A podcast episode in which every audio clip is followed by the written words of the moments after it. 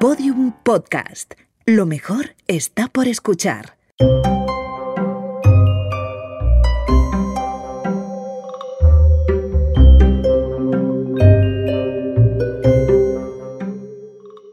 Volver. Episodio 5. Sí. Està aquí. Ah, està aquí baix? Perquè t'havia dit, diu, aquesta noia va amb mi. Sí, vale. Està aquí vine, vine. Ah, perfecte. Com que no me conec gaire. Ah, per- Vale. gràcies. El entrevistado de hoy vive en la Cataluña interior, cerca de Vic. Me ha citado en un conocido club de golf a los pies del Parque Natural del Montseny. Por el camino con el coche me he encontrado con cosas que nunca antes había visto. Vi árboles altísimos, de unos 10 o 15 metros, con esteladas ondeando en la cima. Pasé también por una gasolinera independentista, que tiene como logo una estelada. Y mientras lo veía pensaba, ¿cómo es posible que este señor viva aquí? Os dejo que se presente él mismo. Me llamo Lucia Bou, vivo en la zona de Osona, territorio ocupado básicamente por los independentistas, y aquí pues soy una persona que no soy nota discordante. Lucía vive en un pueblito de unos 2.000 habitantes, en Prats de Lluçanès. Su casa está en el corazón del pueblo, en la Plaza Mayor. Si tú vienes allí y lo ves, verás todas las casas con lacitos amarillos, todas, menos la mía. Lucía es un empresario prejubilado de 57 años y no tiene pelos en la lengua. Está harto del proceso. Que de verdad es horroroso, estoy de, estoy de amarillo ya hasta, hasta las narices ya. Para él, el movimiento independentista ha hecho mucho daño a Cataluña, Hay una fractura social y además enorme. pero sobre todo un gran daño económico. En muchísimas cosas éramos la locomotora y ahora estamos perdiendo, pero vamos en alguna cosa en el vagón de cola o en el penúltimo. Luego entraremos a discutir con mayor detalle los números, porque si bien es cierto que la economía catalana se ha desacelerado ligeramente, ha crecido menos que otras comunidades, Cataluña sigue siendo motor de la economía española. Fue de hecho la comunidad con mayor PIB de todo el Estado en 2018, y según el Banco de España, el impacto de la crisis catalana ha sido menor del esperado, por lo menos a corto plazo. Pero para Llucià, el proceso ha generado un clima de inseguridad jurídica y una mala imagen que está poniendo en riesgo, literalmente, el estado del bienestar. Paradójicamente, con la idea de que todo iría mejor si Cataluña fuera independiente. Todo empezó con falsedades, empezó con las balanzas fiscales, La diferencia entre lo que las comunidades autónomas aportan y lo que reciben. En Cataluña el déficit fiscal es alto y esto ha sido denunciado con dureza por la Generalitat, casi como un expolio, especialmente durante tiempos de crisis económica. Estos son el exconseller Andreu Mascolell y luego Clara Ponsatí, en una campaña que se hizo en inglés. Ambos son académicos respetados. els diners que eh, paguem des de Catalunya eh, que, eh, que eh, de manera eh, diguem-ne majoritàriament eh, discrecional eh, d'aquests eh, torna al 43%. Això vol dir que el, el eh, eh, en fi, 100 menys 43 no torna. It turned out that the accumulated fiscal deficit for Catalonia since 1986 is over 200 billion euros. Lucía tiene claro que la buchaca, el bolsillo, fue clave para el impulso del independentismo. el apoyo independentista ha subido en, en gran parte por esta crisis que bueno que todos sufrimos en propias carnes, ¿no? La idea que se ha dado es que una Cataluña independiente sería más fuerte y eficiente económicamente. El Estado español, el PSOE y el PP se han dedicado durante décadas a malgastar cantidades ingentes de recursos fiscales pagados por ciudadanos de toda España y también de Cataluña, obviamente, y los han malgastado en aeropuertos sin aviones, en trenes de alta velocidad sin pasajeros, en autopistas sin coches. Nos Sí. parece que el Estado español no ofrece ninguna garantía de futuro a nuestros ciudadanos y nosotros tenemos todo el derecho a buscar nuestras alternativas de futuro. Indignado con lo que ha oído y con lo que ve, desde hace un tiempo Lucía decidió ser altavoz de aquellos que, según él, están sin voz. Hay infinidad de cosas que hacen que el empresario eh, esté asustado y no hable.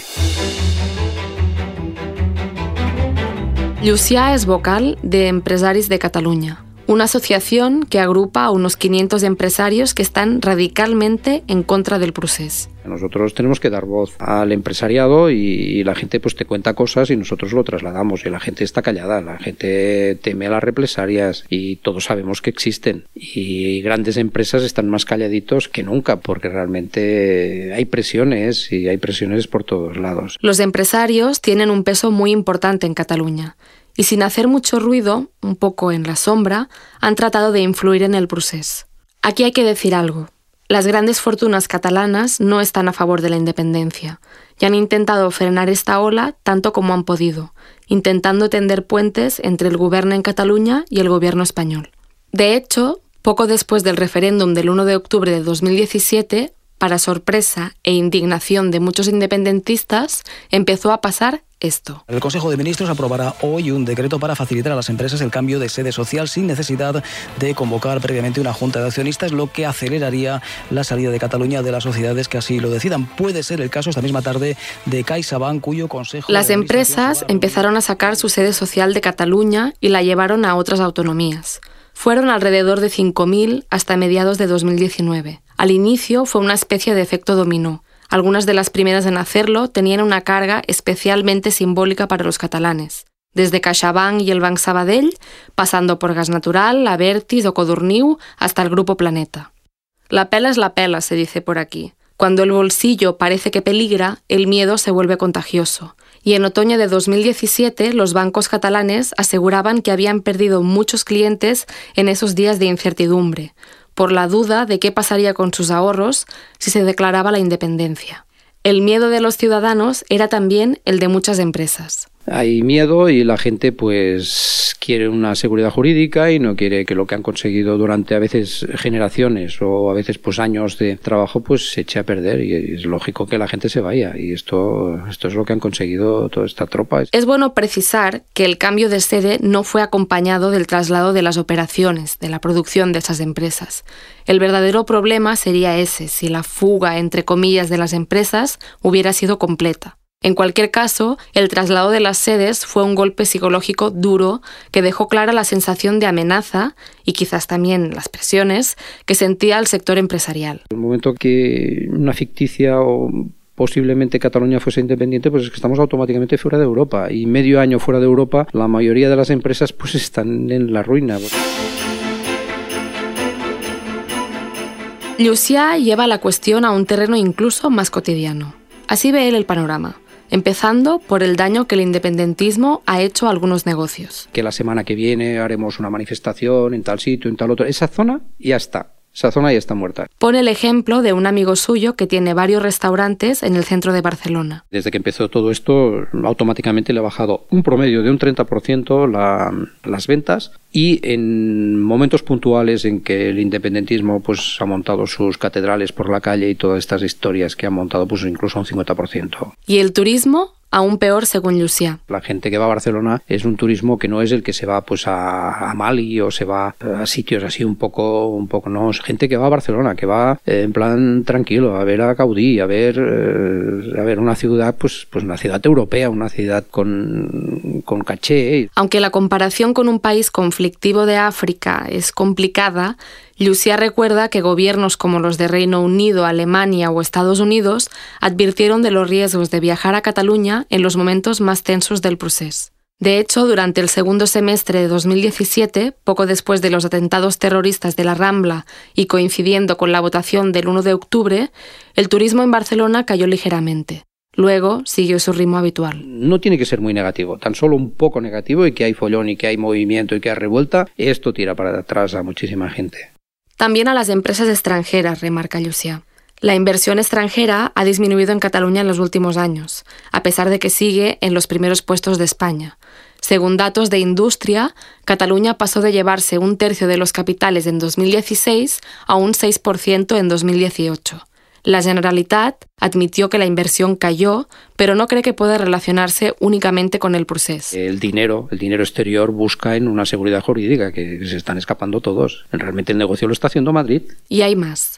Aquellos negocios que no apuestan claramente por Cataluña o que hacen declaraciones en contra del procés se arriesgan a ser mal vistos. O se pretendía hacer una lista de, de, empresas afines al procés y que las que no eran afines, pues oye, vamos a por ellos y no les compremos. Benvinguts a la presentació d'aquesta roda de premsa de la segona fase de la campanya de consum estratègic que, com recordareu, doncs vam llançar al mes de novembre. Lucía se refiere a una iniciativa de la Asamblea Nacional Catalana. Como entidad civil independentista, a finales de 2018, la ANC lanzó un buscador de empresas afines al procés. Formaba parte de una campaña llamada Consumo Estratégico, para que los catalanes pudieran contratar servicios o comprar en empresas que respetasen la causa.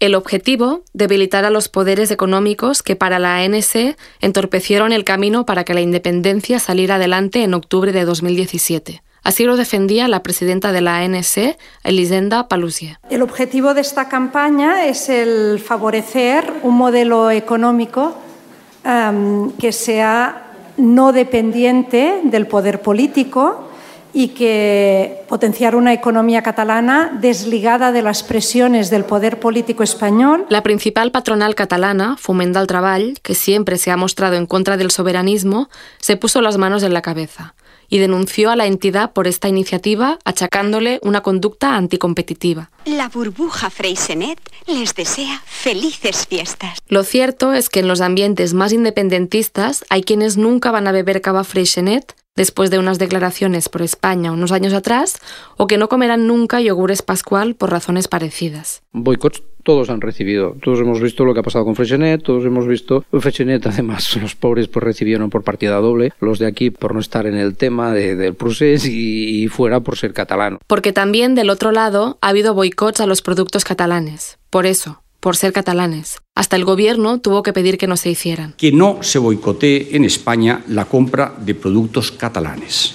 porque al final todos, y recalco todos los españoles, saldremos perdiendo.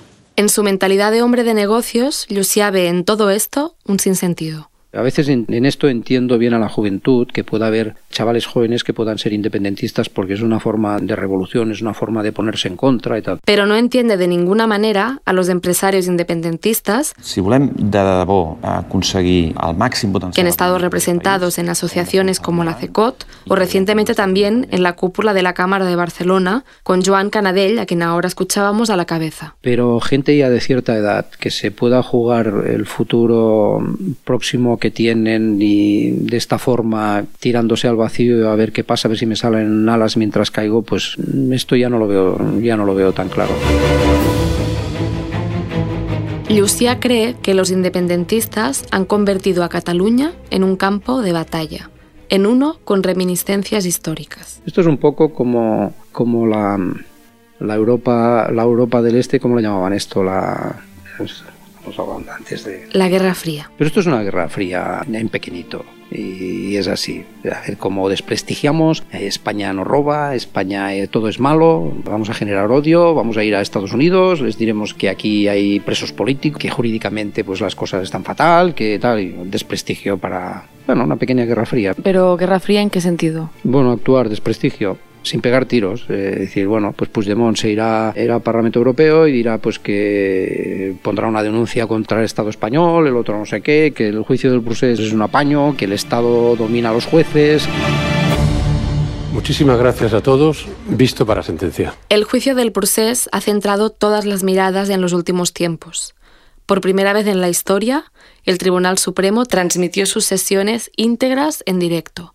Fueron cuatro meses de jornadas maratonianas que han dejado momentos como estos. Y en estos momentos me considero un preso político. Mi prioridad no es salir de prisión, es la resolución del conflicto político entre Cataluña y España y la recuperación de derechos y libertades en el conjunto del Estado español. Nunca fue un acto concluyente y menos para la independencia. Eran plenamente conscientes que yo no iba a autorizar un referéndum para liquidar la soberanía nacional. Les dijimos una y otra vez que no siguieran por ahí. Eran caras de, de mucha rabia. Y el juicio seguirá centrando las miradas en adelante.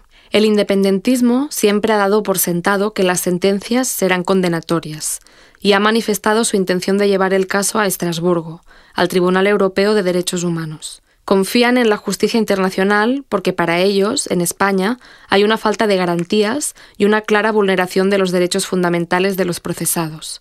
El Tribunal de Estrasburgo dictaminó en 2018 que Arnaldo Otegui no tuvo un juicio justo en el caso de la reconstrucción de Batasuna, la izquierda Berzale, cuando fue condenado por terrorismo. Ahora, los independentistas cuestionan en esencia la imparcialidad del Tribunal Supremo en el caso catalán. Llucià no podría estar más en desacuerdo. Aquí no hay presos políticos, sino que hay unos presos hay unos políticos que están presos por una serie de causas justificadas. Aquí no encierran a nadie por ser independentista ni por no. Aquí se encierra a la gente o se le juzga por los actos que están fuera de la ley, no por ser independentista. En el juicio, la celebración del referéndum del 1 de octubre fue también el principal foco de atención. Lucía resume en pocas palabras lo que para él fue ese día. Es la payasada más grande que he visto en los últimos 10 años. Esto es una... Y además que utilicen este argumento de que votaron y ganaron. Es que esto es para tirarte al suelo y ponerte a reír. La votación era ilegal, pero para Lucía ni siquiera cumplía con unas mínimas garantías. A todas aquellas personas a las que eh, les hayan cerrado los puntos de votación o se les cierre durante el día, queremos anunciarles que hemos desarrollado un sistema que podrán o según el cual podrán votar desde cualquier punto de votación que encuentren abierto. Como el hecho de que el Gobierno acabará autorizando el llamado censo universal, para que la gente pudiese votar donde quisiese, bajo el control de un sistema electrónico, después de que la policía lograra bloquear los accesos en algunos centros. Los pueblos circundantes de donde estaba yo, había más votos que gente que pudiese votar, ¿no? Ante el incumplimiento de la ley que se estaba produciendo, Lucía considera que la actuación de la policía fue la adecuada. Yo estoy a favor de las fuerzas de seguridad del Estado y entonces ellos tenían un mandato y lo tenían que cumplir. ¿Y esas fotos, por ejemplo, de ancianas golpeadas por la policía, no te incomodan? Hombre, claro, yo si veo una foto pues que están pegando a un niño o a un anciano, pues pues eh, si le están pegando. Ahora, si lo están apartando y tal, y los utilizamos como escudo, pues esto es otra cosa. Buenas noches. Estamos viviendo momentos muy graves para nuestra vida democrática. Y en estas circunstancias quiero dirigirme directamente a todos los españoles. Hasta ahora no habíamos hablado del papel de la corona en el conflicto catalán. Pues bien, dos días después del referéndum, el rey mandó un mensaje a todos los españoles y un recado contundente al gobierno de Carles Puigdemont. Como jefe del Estado, el rey criticó, dijo, su deslealtad inadmisible. Hoy la sociedad catalana está fracturada y enfrentada. Esas autoridades han menospreciado los afectos y los sentimientos de solidaridad que han unido y unirán al conjunto de los españoles.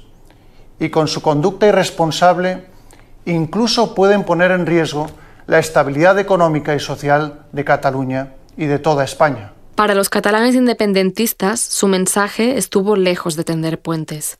Felipe VI ratificaba su firme compromiso con el orden constitucional y se dirigió solo a los catalanes que no apoyaban el proceso. Sé muy bien que en Cataluña también hay mucha preocupación y gran inquietud con la conducta de las autoridades autonómicas.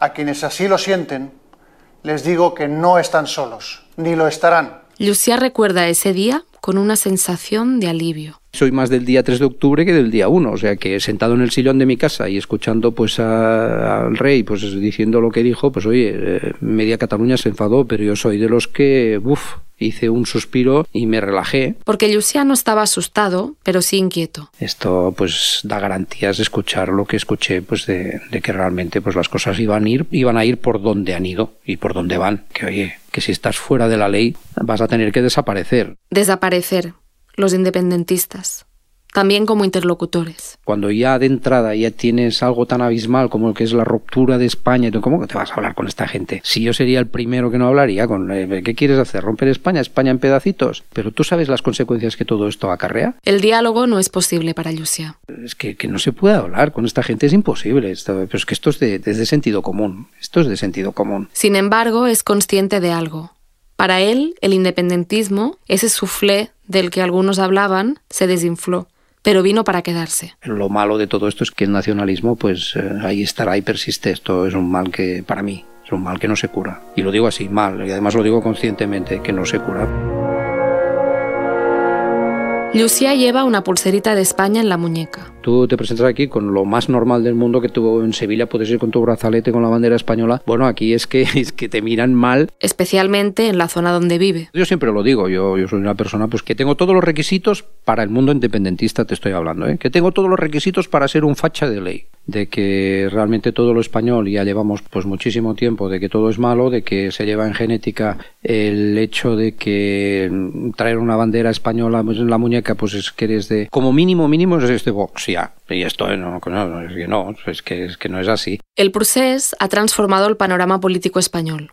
No solo el procés, obviamente. Atrás quedó la España bipartidista, y la ola independentista ha contribuido a hacer morir, cambiar y hacer nacer muchos partidos. Les ha impuesto una nueva lógica. Los de aquí y los de allí han tenido que definirse claramente sobre la cuestión catalana. La ultraderecha de Vox y su exaltación de la nación española han nacido al calor del proceso. La España viva quiere que se defienda la unidad nacional con toda la contundencia y con todas las consecuencias. Quiere que se suspenda de manera indefinida la autonomía de Cataluña. Dentro del independentismo nos falta memoria para recordar todos los nuevos partidos y movimientos. El caso más evidente, el PDeCAT surgido de la antigua Convergencia, salpicada por la corrupción, la creación de Junts pel Sí, Junts per Catalunya, Front Republicà, Nova Esquerra Catalana, La Crida... En otro plano está el caso de Ciudadanos, el partido de Albert Rivera. Nació como un pequeño grupo catalán en 2006 y se ha expandido por toda España soñando con poder gobernarla. En Cataluña, Ciudadanos se ha convertido en la referencia nítida contra el independentismo. Su ascenso, hasta el punto de ganar las últimas elecciones catalanas, ha contribuido a prácticamente hacer desaparecer el Partido Popular aquí. Señores, señores, muchísimas gracias y termino como siempre. Visca Barcelona, visca Cataluña, viva España. El primo de Llucià, Josep Bou, que había sido presidente de Empresaris de Cataluña, se presentó como alcaldable para el PP en las últimas elecciones municipales en Barcelona. Obtuvo dos escaños. El PP sacaba a cero. Todos sabemos que estaba en cero. Si saca uno, ya es un campeón. Si saca dos, es un superhéroe. Y si saca más, es que ya luego es para ponerle la alfombra roja. El PP catalán siempre fue un grupo pequeño, pero pasó de tener 12 escaños en el Parlamento español en el 2000 a casi desaparecer en las últimas elecciones de 2019, donde se quedaron apenas con uno. Eso ha dado libertad al PP para sentir que no tienen nada que perder en Cataluña y sin mucho que ganar fuera de ella. Pero volvamos a la Cataluña interior. Desde el inicio me da mucha curiosidad saber cómo es la vida de Lluciaki, en la Cataluña entre comillas profunda. ¿Tú tienes amigos independentistas? Sí, claro. Claro, yo vivo en, en territorio comanche. El 80% de mis amigos son independentistas. ¿Y cómo es la relación? Bueno, como que yo soy la parte minoritaria, pues intento llevarlos. Son buena gente. Pero bueno, tienen esta doctrina es su religión en este momento y, y, hay que estar atento porque realmente están que por más que les demuestres, por más que digan, ellos no se salen de la suya. Dice que cuando salen a cenar tiene que morderse la lengua si no quiere tener problemas. En esta zona el que no es independentista tiene que andar con mucho cuidado si no quiere perder los amigos. Pero Lucía no siempre logra la prudencia. Cuando aprietas un poco, defienden su causa de una forma no muy ortodoxa y con bastante desconocimiento de una realidad económica de lo que está sucediendo. Eso le pone nervioso. Siente que los independentistas no tienen argumentos sólidos. Pues sí, ¿por qué? Porque el corazón me lo dice. Pues oye, pues yo intento que el corazón y la cabeza se pongan de acuerdo. Lucia trata de que el contexto político no afecte a su vida personal, pero de nuevo no lo logra. Sí, hay una división social que eh, ha hecho mucho daño. Eso que dicen que no, que no, que aquí pues la ruptura social es entre las personas, entre la gente, que a mí que me lo cuenten porque esto me ha sucedido a mí. Y de la forma más íntima. Sí, yo tuve que dejar una relación por este sentido. En las comidas con la familia de su pareja, que era muy independentista, se acababa hablando siempre del proceso. Lucia trataba con todas sus fuerzas de contenerse y no opinar, hasta que un día saltó.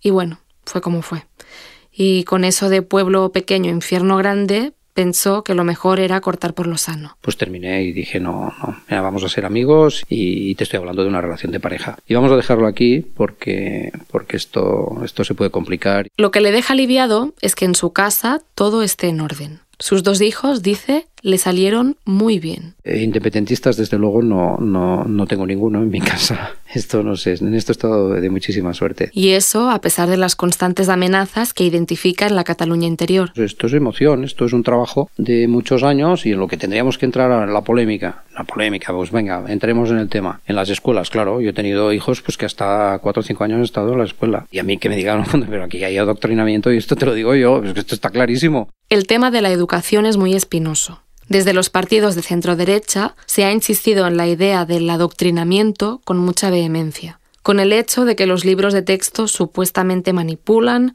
con el hecho de que el catalán sea la lengua prevalente en las aulas y que los padres no puedan llevar a sus hijos a escuelas públicas donde se den las clases en castellano. Los libros de texto son uno de los argumentos principales en que te puedes basar. O sea, los reyes españoles siempre han sido dictatoriales, malos, gente opresiva. Es, es, es que es... En esto nos alargaríamos muchísimo. Los libros de texto son distintos en cada comunidad.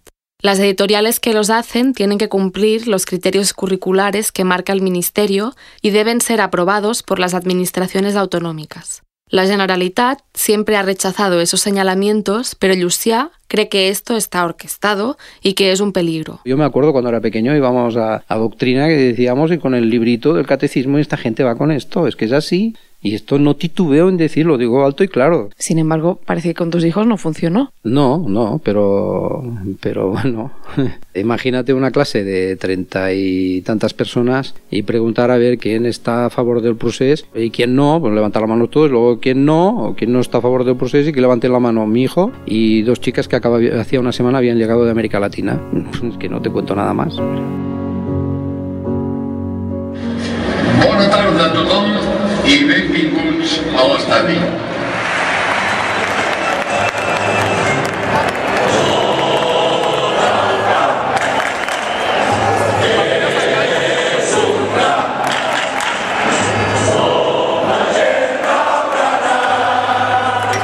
En los últimos años, Cataluña ha sido usada por unos partidos y otros como arma política, como una especie de pelota que va golpeándose de un lado al otro del campo. Ir a favor o en contra del independentismo ha hecho ganar y perder muchos votos. La situación se ha polarizado tanto que es casi ya como el fútbol. ¿Tú con qué equipo vas? Lucia con el Barça, de toda la vida. Y eso que en los últimos años le ha resultado difícil. Yo siempre digo que estos últimos años tenemos que aguantar, que nos cuesta serlo, ¿eh? Se dice que el Barça es més que un club, más que un club. Sin duda es un símbolo de identidad para muchos catalanes y un escaparate grandioso al mundo.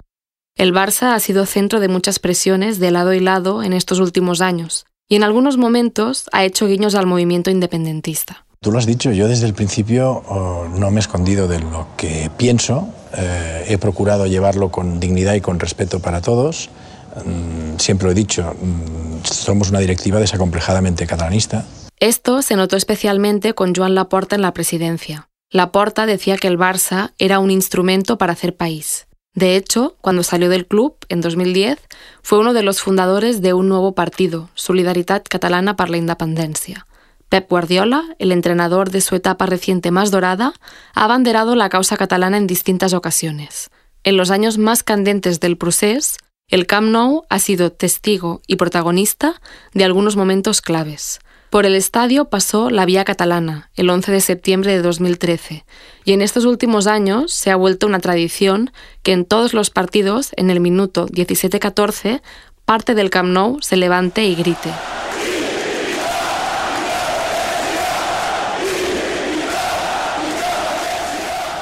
El club, con Josep María Bartomeu a la cabeza, se ha mostrado más cauto. Apoyó públicamente la celebración de un referéndum pactado con el Estado. Y aunque ha tratado de no ir más allá, las banderas independentistas se han dejado ver en muchos partidos. De hecho, la UEFA ha sancionado al club en distintas ocasiones por permitir que se exhibieran esteladas en el estadio durante partidos de Champions. Somos un grupo importante, creo, dentro de lo que es la, sociedad eh, blaugrana, que nos molesta y que nos cuesta serlo. Pero bueno, aguantaremos porque si nos vamos todos los que pensamos distinto, pues les ponemos el camino fácil y tendremos que aguantar. Para hacer balance de la situación actual en Cataluña, Lucía vuelve al mundo que más conoce. Si es una empresa, esto se va a pique, pero ya. Y además cree que los números no le salen al independentismo. Estamos milimetrando muchísimo, que a ver si pasamos del 50%, en mitad sí, mitad no. Es eh, algo tan serio como esto, yo creo que se debe manejar con mucho cuidado y, y se debe manejar desde otra perspectiva. ¿Cómo ves el futuro de Cataluña? No lo sé. El futuro de Cataluña, Cataluña siempre ha sido motor, siempre ha tenido señ y confío en que la genética de los catalanes, el señ prevalezca delante de todo. Si no es así, vamos a ir como los cangrejos, vamos a ir para atrás. Que l'oblida la taulada vermella i la finestra amb flors, l'escalafosca i la imatge vella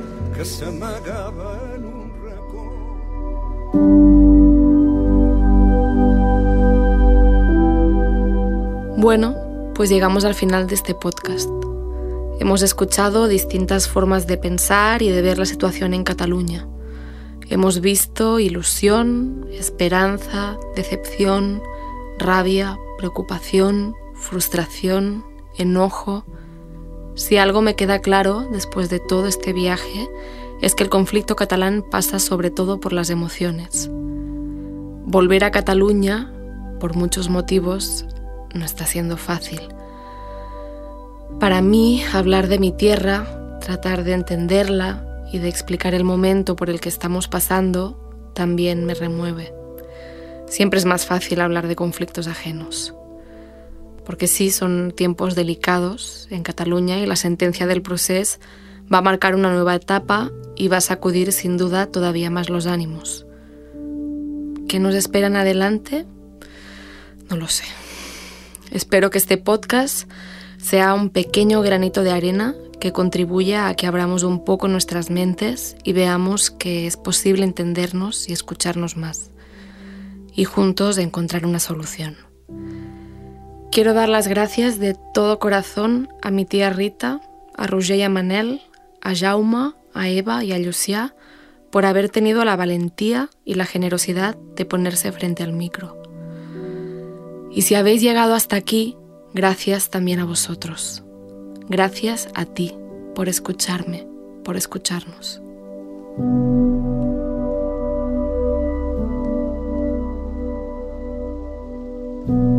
Volver. Cinco historias sobre la crisis catalana.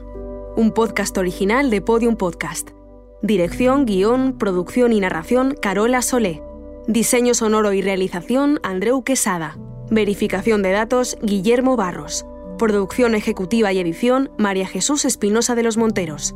Todos los episodios en podiumpodcast.com, en nuestra aplicación y en los canales de Spotify, iTunes, Evox y Google Podcast.